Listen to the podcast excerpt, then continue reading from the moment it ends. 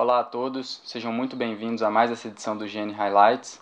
Meu nome é Rafael Lourenço do Carmo, eu sou fellow em Neuroradiologia do Hospital da Beneficência Portuguesa de São Paulo.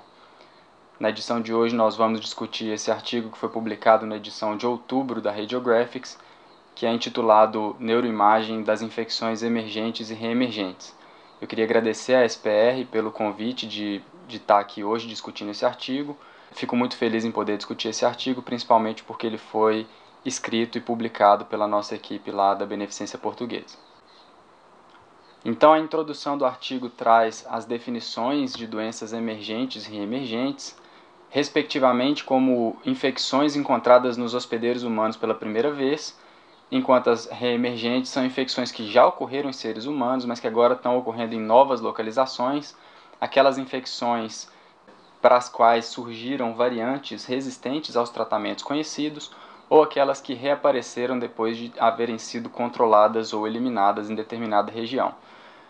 Na introdução ainda, o artigo mostra vários fatores que são responsáveis pela emergência e reemergência das doenças, alguns deles relacionados ao agente, anti, é, ao agente microbiano, por exemplo, adaptações genéticas, ao meio ambiente, como mudanças climáticas, desenvolvimento econômico, e ao próprio hospedeiro humano, como aumento da população, aumento de viagens e migrações, exposições ocupacionais novas que não existiam antes. Em seguida, depois da introdução, o artigo passa para as infecções propriamente ditas e ele separa as infecções em virais, bacterianas e parasitárias. E para cada uma das infecções aqui, a gente vai fazer uma breve discussão sobre epidemiologia, principalmente focado nos porquês que essas doenças são consideradas emergentes ou reemergentes, falar um pouquinho da clínica, principalmente as manifestações neurológicas e, obviamente, os achados de imagem que a gente deve conhecer. Então, a primeira das infecções virais que é trazida pelo artigo é a infecção pelo enterovírus 71.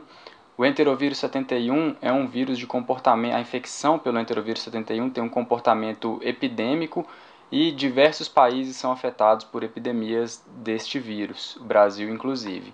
A última epidemia em larga escala que foi registrada na literatura ocorreu na China em 2008, quando aproximadamente 490 mil pessoas foram infectadas, com um número atípico, um número grande de, de casos em, com manifestações neurológicas.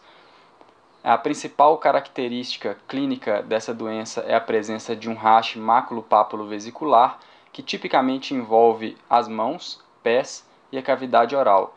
Daí o nome da doença, que é conhecida como doença, doença mão-pé-boca. Cerca de 10 a 20% dos pacientes com infecções pelo EV71 vão desenvolver sintomas neurológicos e esses sintomas tipicamente estão relacionados ao acometimento do tronco encefálico e do cerebelo, portanto, uma romboencefalite. E, portanto, os pacientes vão se apresentar com sintomas de mioclonia, tremor e ataxia. Existe mais um quadro clínico que é notável, tem ocorrido, tem sido relatado principalmente nos Estados Unidos pelo CDC, que é o acometimento da medula espinhal por um quadro clínico que é caracterizado por uma paralisia flácida aguda ou uma síndrome mielítica flácida. Essa condição é clinicamente indistinguível da poliomielite e os pacientes se apresentam com fraqueza súbita nos membros, principalmente nos membros inferiores, com perda do tônus muscular e dos reflexos. O artigo ressalta que a maioria das encefalites virais apresentam um padrão não específico à ressonância magnética, entretanto, como o acometimento do EV71 é predominantemente nas estruturas da fossa posterior, a gente deve encontrar esse padrão de romboencefalite, que é relativamente específico para esse vírus. Já a mielite, que tinha sido citada anterior, ela vai se apresentar tipicamente com envolvimento dos cornos anteriores da medula espinhal, com ou sem expansão da mesma, isso é ilustrado na figura 1. E aí a figura 1 traz uma mielite por EV71 num homem de 30 anos de idade, mostrada aqui num corte sagital STIR e num corte axial T2 ao nível da medula cervical.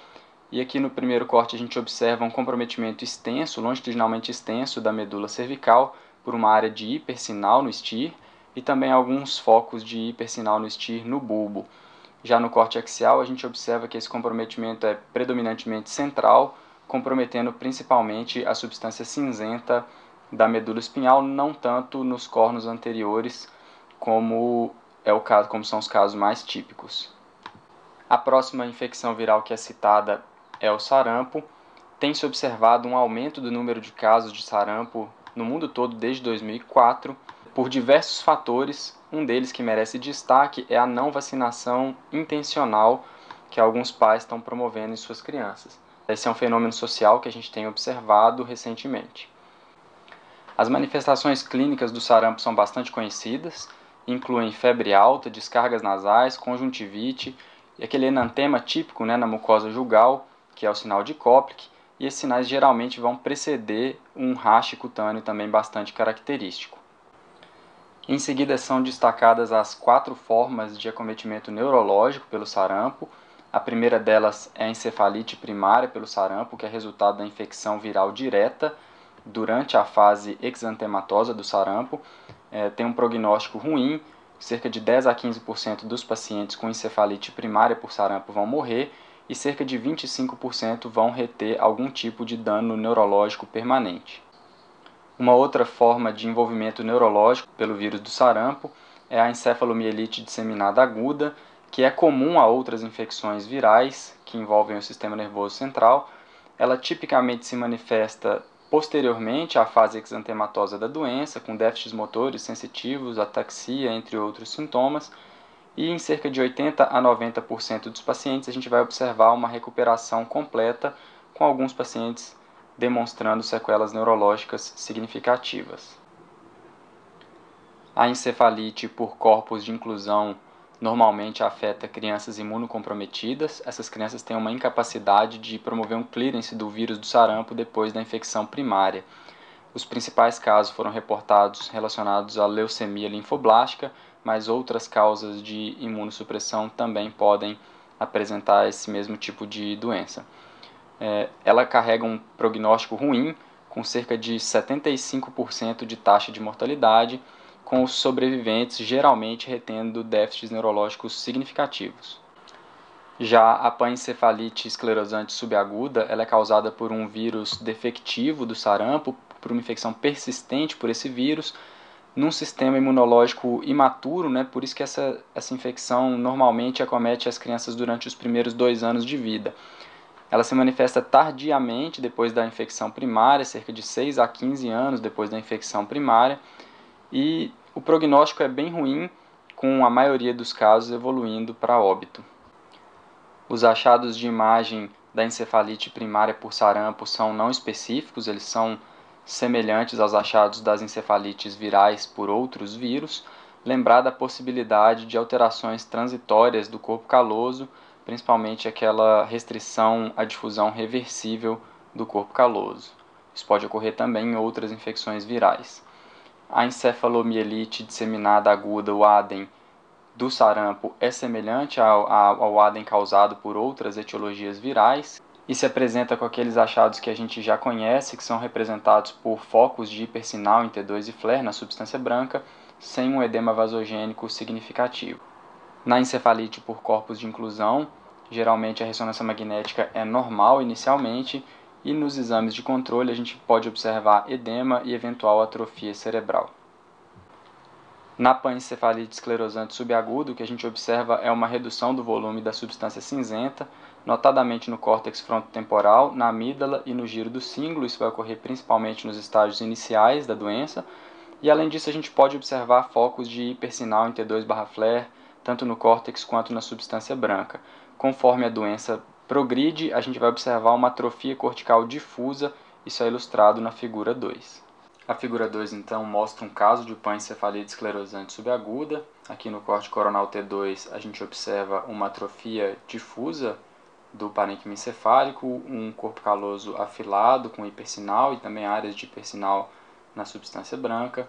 No corte axial flare, de novo, a gente vê essas áreas de persinal na substância branca e também um certo grau de atrofia cerebral, sem uma impregnação pelo agente paramagnético.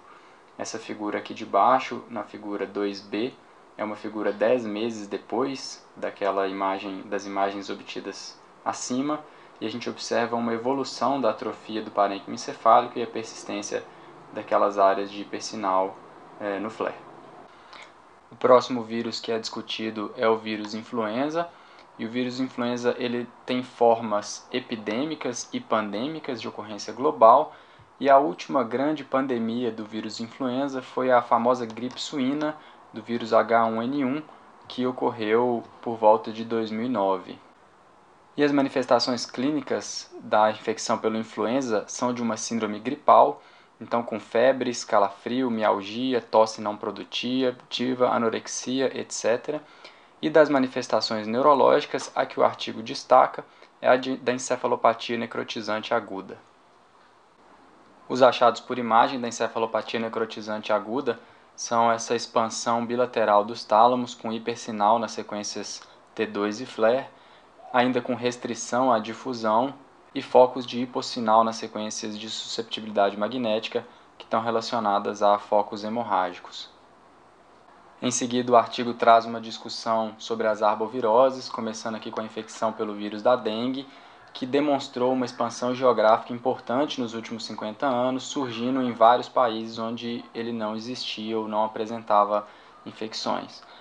Os casos de dengue, do ponto de vista clínico, são bastante conhecidos, nossos aqui do Brasil, e se manifestam com cefaleia, dor retroorbitária, febre, mialgia, artralgia, com ou sem um rash cutâneo associado. As manifestações neurológicas tipicamente estão relacionadas à encefalopatia secundária, que pode ser causada por vários fatores, inclusive choque prolongado, anóxia, edema cerebral, distúrbios metabólicos, ou então anormalidades da permeabilidade vascular que vão levar a hemorragias intracranianas. O artigo lembra da utilidade da tomografia computadorizada na avaliação dos casos de dengue, principalmente por causa dessa disfunção cerebrovascular relacionada a hemorragias, mas ressalta que a ressonância é melhor para evidenciar o padrão encefalítico da dengue com dano neuronal direto ou dano direto ao sistema nervoso central pelo vírus da dengue. Ele lembra ainda outros padrões mais incomuns de lesão neurológica pelo dengue, que são o padrão de Aden e ainda o padrão de Press. Em seguida, o artigo fala sobre a chikungunya. O vírus da chikungunya despontou como uma infecção emergente a partir de fevereiro de 2005, quando teve um surto em algumas ilhas do, do Oceano Índico e desde 2014, 2015, vários países na América do Sul, dentre os quais o Brasil, vem relatando alguns casos da doença. É, o achado clínico mais característico da infecção é uma severa poliartralgia, tirando isso, é uma infecção clinicamente bastante semelhante à dengue. As complicações neurológicas descritas na literatura mais frequentes são a encefalite, né, o, espectro encefalomielite, e Alguns outros achados que podem ser observados são um padrão é, de síndrome de Guillain-Barré. O padrão de imagem mais característico da encefalite por chikungunya é o de múltiplas lesões pontiformes, hiperintensas em T2 e no FLAIR, que vão apresentar restrição à difusão e impregnação pelo agente paramagnético, essas lesões normalmente distribuídas na substância branca, principalmente nas regiões periventriculares. A próxima arbovirose que é trazida pelo artigo é a infecção pelo Zika vírus. O vírus da Zika ele apresentou uma emergência em 2007 em algumas ilhas do Oceano Pacífico, onde ele se espalhou até 2013 e 2014 e atingiu a América Latina em 2015 e a América do Norte em 2016. A grande maioria das infecções pelo vírus da Zika são assintomáticas e os pacientes sintomáticos vão apresentar aquele quadro semelhante ao quadro da dengue. Uma das principais questões em relação ao vírus da Zika, principalmente de principal importância para a gente, né, da neuroradiologia, é a, é a infecção congênita que vai causar microcefalia em recém-nascidos filhos de mulheres infectadas. Uma outra questão que já foi relatada em associação com o vírus da Zika é a síndrome de Guillain-Barré, também complicando essa infecção. Do ponto de vista de imagem, o artigo ressalta a importância de uma abordagem pré e pós-natal e fala do ultrassom e até da ressonância fetal pré-natal como ferramentas para ajudar no diagnóstico da zika congênita. E na avaliação pós-natal, ele ressalta a importância da tomografia computadorizada para avaliar esses achados.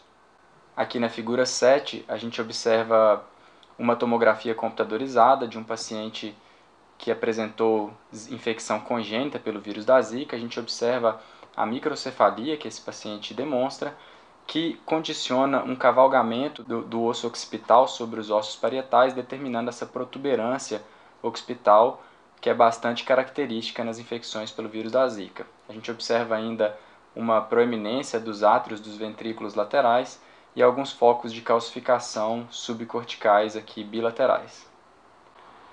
A próxima arbovirose discutida é a infecção pelo vírus da encefalite japonesa. E o vírus da encefalite japonesa não é propriamente uma doença emergente ou reemergente, mas ela foi incluída nesse estudo por causa do potencial que ela apresenta de se transformar numa doença emergente com surtos em larga escala. Isso foi estudado principalmente na Califórnia, que apresenta alguns vetores semelhantes a locais onde essa doença é endêmica.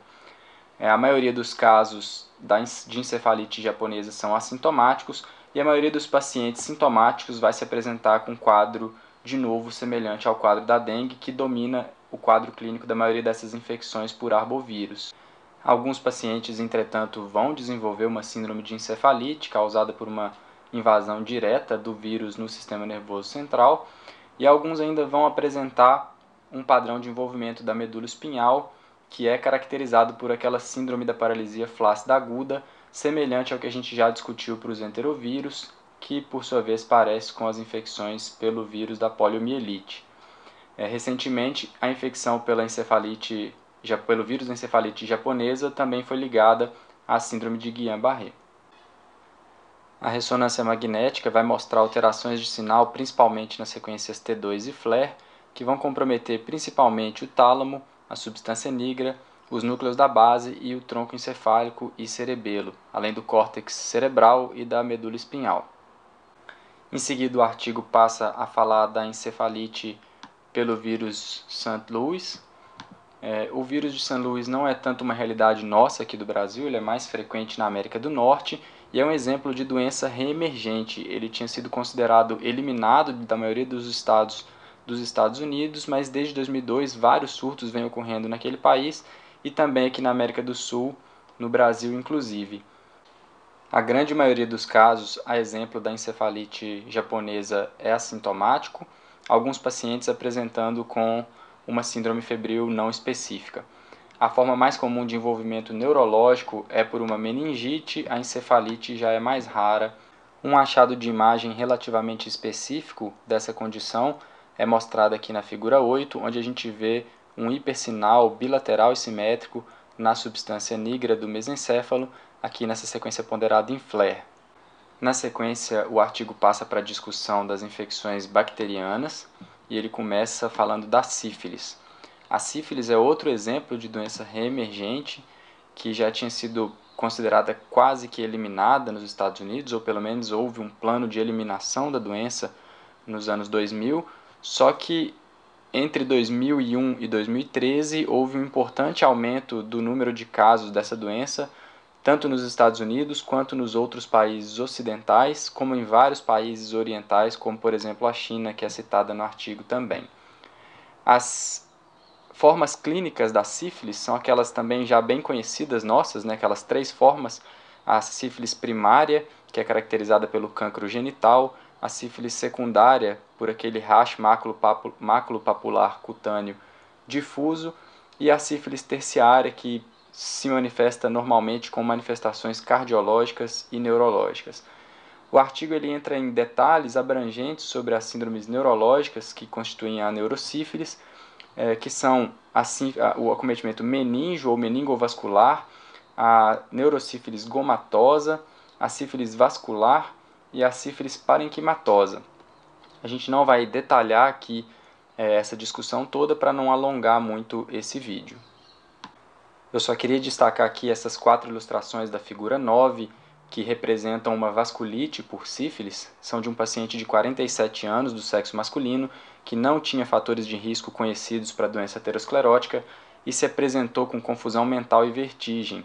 Ele tinha aqui uma área de encefalomalácia tálamo-capsular, que a gente vê no T2 e no FLAIR, e nas sequências T1 Vesselol pós-gadolínio, a gente via impregnação em vários vasos, aqui destacado na artéria cerebral posterior é, esquerda, essa impregnação parietal dessa artéria. Uma outra infecção bacteriana que é trazida pelo artigo é a doença de Lyme. A doença de Lyme é causada por uma espiroqueta, né, a Borrelia burgdorferi. Ela não é tão comum no nosso meio aqui no Brasil, mas ela é bastante frequente nos Estados Unidos, principalmente no nordeste dos Estados Unidos, em alguns países da Europa. É, como outras espiroquetas, né, exemplo da sífilis, a doença de Lyme se manifesta clinicamente em três fases diferentes: uma doença localizada inicial, quando a gente tem um eritema característico, que é o chamado eritema migrans, uma espécie de eritema em alvo, seguida de uma fase disseminada precoce e uma fase persistente mais tardia.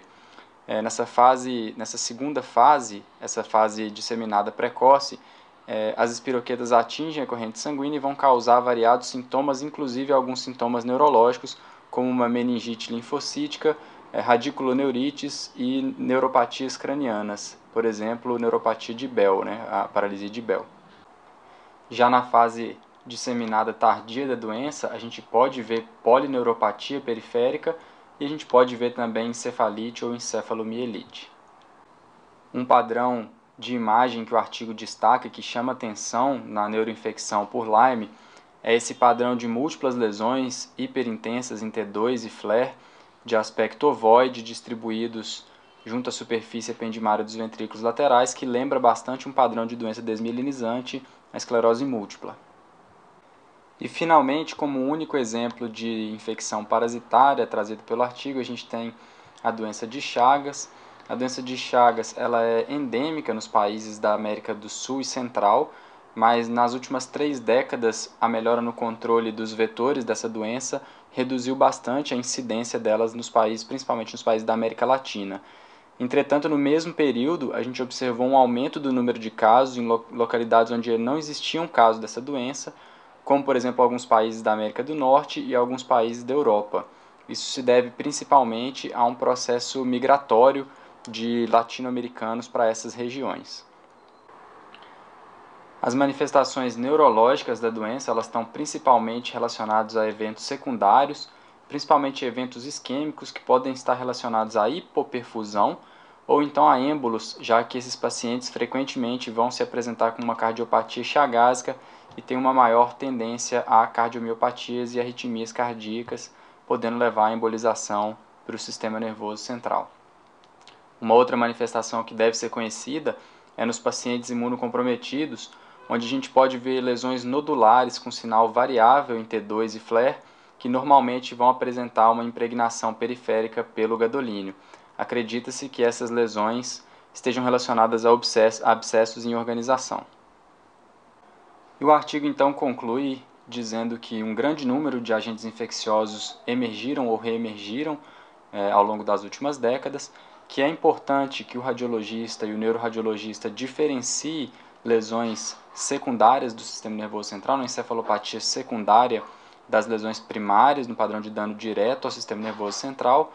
E ele lembra que, apesar de muitos padrões de infecção é, pelas doenças reemergentes e emergentes serem não específicos, às vezes, no contexto correto, com os dados epidemiológicos corretos, a neuroimagem pode colaborar em chegar ao correto diagnóstico e, consequentemente, no correto tratamento para esses pacientes.